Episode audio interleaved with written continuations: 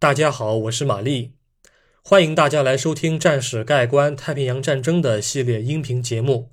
今天我将继续讲述河属东印度群岛战役。日军在占领西里比斯岛的北方城镇万鸭老后，便开始重整旗鼓。恒伊特在朗格万机场驻守，佐连特则接受了新的指派任务。他们即将向南攻占肯达里，因为那里的机场也很重要，起降条件也比万鸭老来得好。在讲述肯达里作战之前，我就不再花费过多的时间来介绍该地的地理和历史了啊，相关内容和西里比斯岛的概况差不多。在简要的做完介绍之后，我们就直接进入日俄双方在战前的攻防准备环节。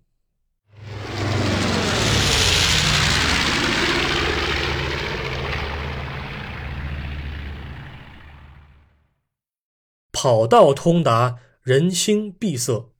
日俄双方的攻防准备与脆弱的何方守军。肯达里的位置位于西里比斯岛的东南部，准确来说是字母 K 的右下角，是该岛的第四大城市。一八三一年，有一位叫做福斯马尔的荷兰制图师来到肯达里完成测绘任务，他声称自己与当地人颇有来往。并帮助他们在港口附近建造了一所宫殿。这座建筑完工的时间是在1832年5月9日，那么5月9日就自然而然地成为了肯达里这座城市的生日了。随着荷军的进驻，肯达里也成为了殖民地不可缺少的一个部分。1938年，荷兰人在此处修建了肯达里二号机场。在当时，这座机场被认为是整个河属东印度群岛地区当中条件最好的机场。它不仅拥有三条跑道，且具备进一步扩建的可能。要知道，在丛林密布、蜿蜒起伏的河属东印度地区，有一个大型的机场是多么的重要，多么的方便。荷军在发现了肯达里的战略价值后，便加派了机场的守备部队。率先到达的四个战斗小组在机场周围设防，紧接着，荷军从爪哇大本营运来了机枪、迫击炮和防空炮。截止到1941年年底，荷军在肯达里的驻军数量已经达到了500人左右，其中320人属于正规部队。1942年到来前，肯达里机场又囤积了大量的航空燃油。以备美军轰炸机支援菲律宾南部的作战。何方守军总指挥是两名上尉，分别叫做安东尼奥和范斯特拉伦。对于荷军来讲，肯达里二号机场是自身和盟军重要的中转和补给基地，美军和澳军的轰炸机都可以在此停留，以支援周边的防御作战。而对于日军来讲，机场的重要性就更大了。为了包围爪哇以及肃清爪哇东面的各大岛屿和海域，肯达里机场是日军必须拿下的目标。一旦肯达里机场被占领，陆基的航空兵一进驻，那么地汶岛、巴厘岛、安汶岛和爪哇东部都将被日方的航空兵所覆盖。虽然你比方说像一式陆攻或者九六式陆攻这种双发的陆基轰炸机，他们在别的机场也能够辐射爪哇岛，但如果日方的航空兵从肯达里起飞的话，他们不仅可以依靠肯达里机场较大的吞吐量来增加单次的起飞架次。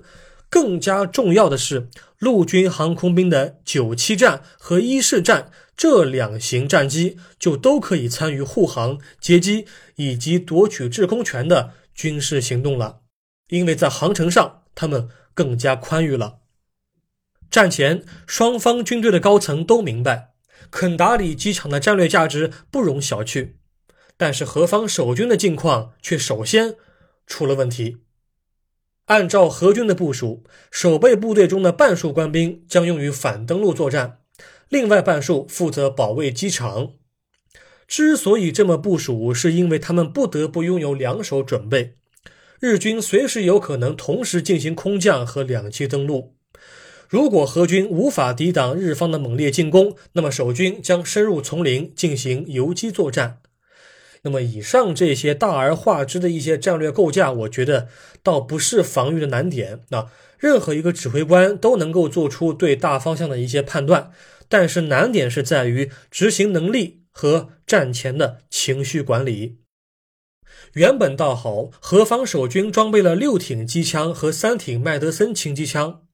但由于旺加西的防御需求，这些机枪不得不在1942年1月之前搬离安东尼奥上尉的部队。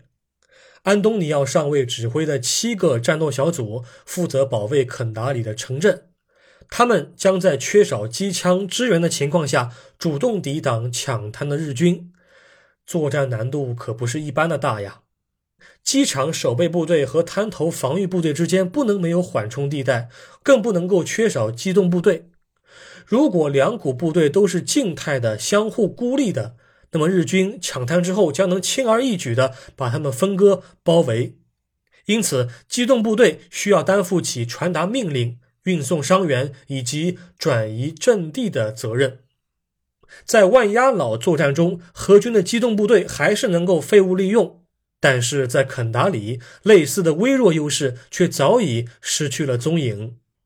何军本来有三十辆卡车可供使用，这些卡车的本职工作是运送航空燃油和建筑材料，但不知是出于什么原因，何军必须自己派遣士兵驾驶它们，这便会导致前方的防御力量被牵制，整体战力下滑。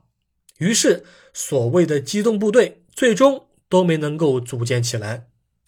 我个人推测，可能是何军并不信任当地人，所以才必须得让自己人牢牢握住这些公共的财产。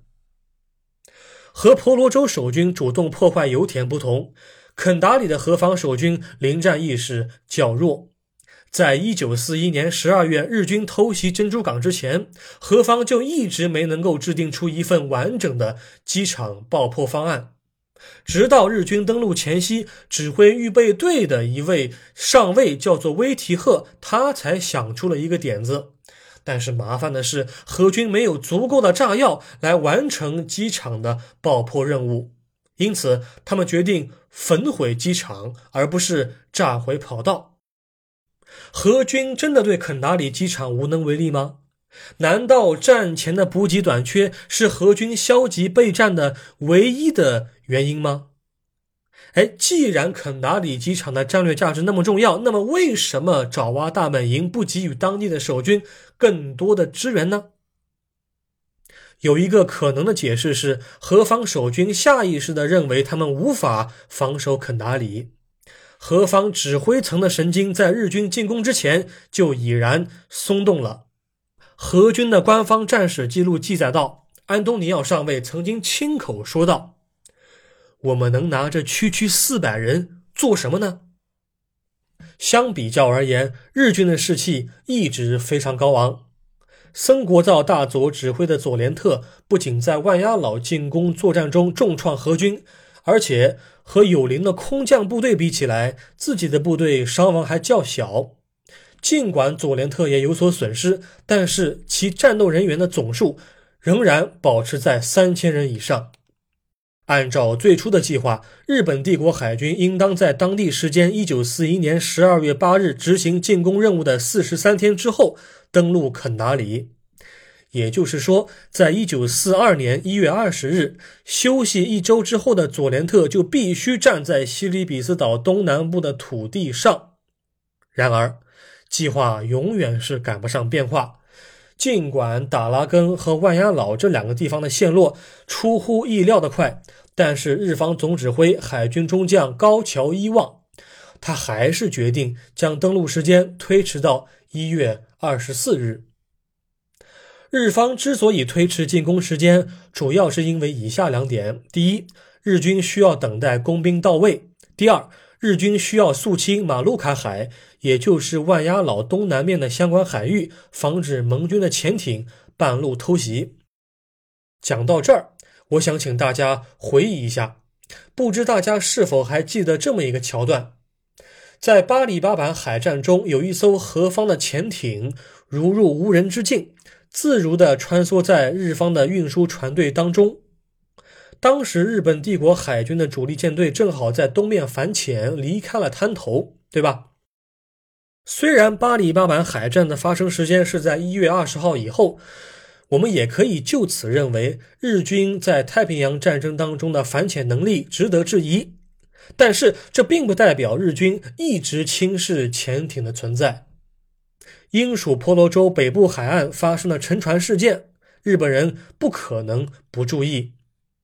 负责本次进攻的主力仍然是佐连特，指挥官为森国造大佐，下辖佐一特和佐二特两支队伍，人数超过三千人。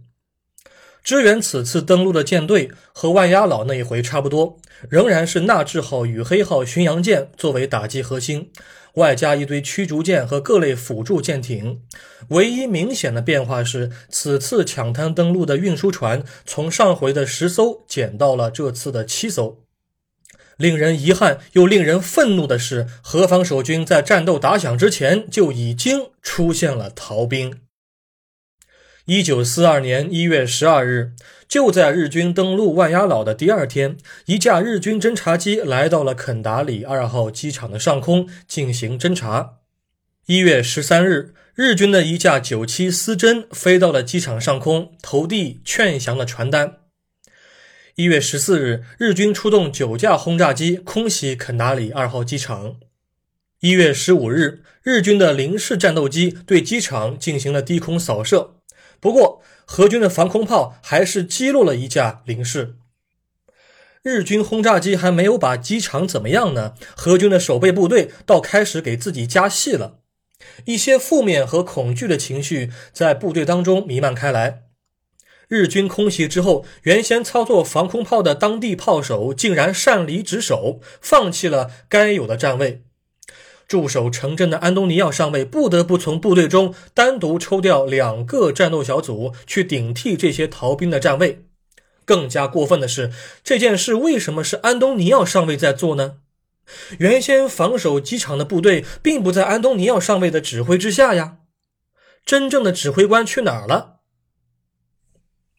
空袭结束之后，人们才得知，防守肯达里二号机场的七个战斗小组缺了一位指挥官。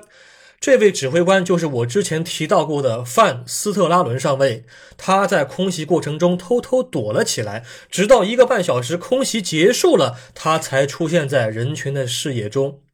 他不仅脱离岗位，还给自己的逃兵下属做了良好的示范，还在空袭结束后无所作为，让安东尼奥上尉的人马为其擦屁股。除了心理素质较差的何方指挥官之外，何方守军中的普通士兵也忙得不可开交。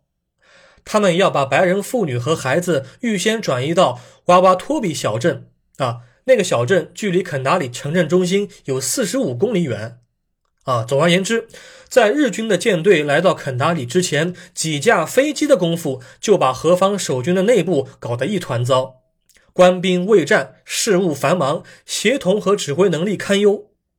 这些前期的糟糕表现，足以影响后期的反登陆作战。好，感谢您收听这一期节目，我将在下一期当中继续讲述肯达里的战事。我们下一期再会。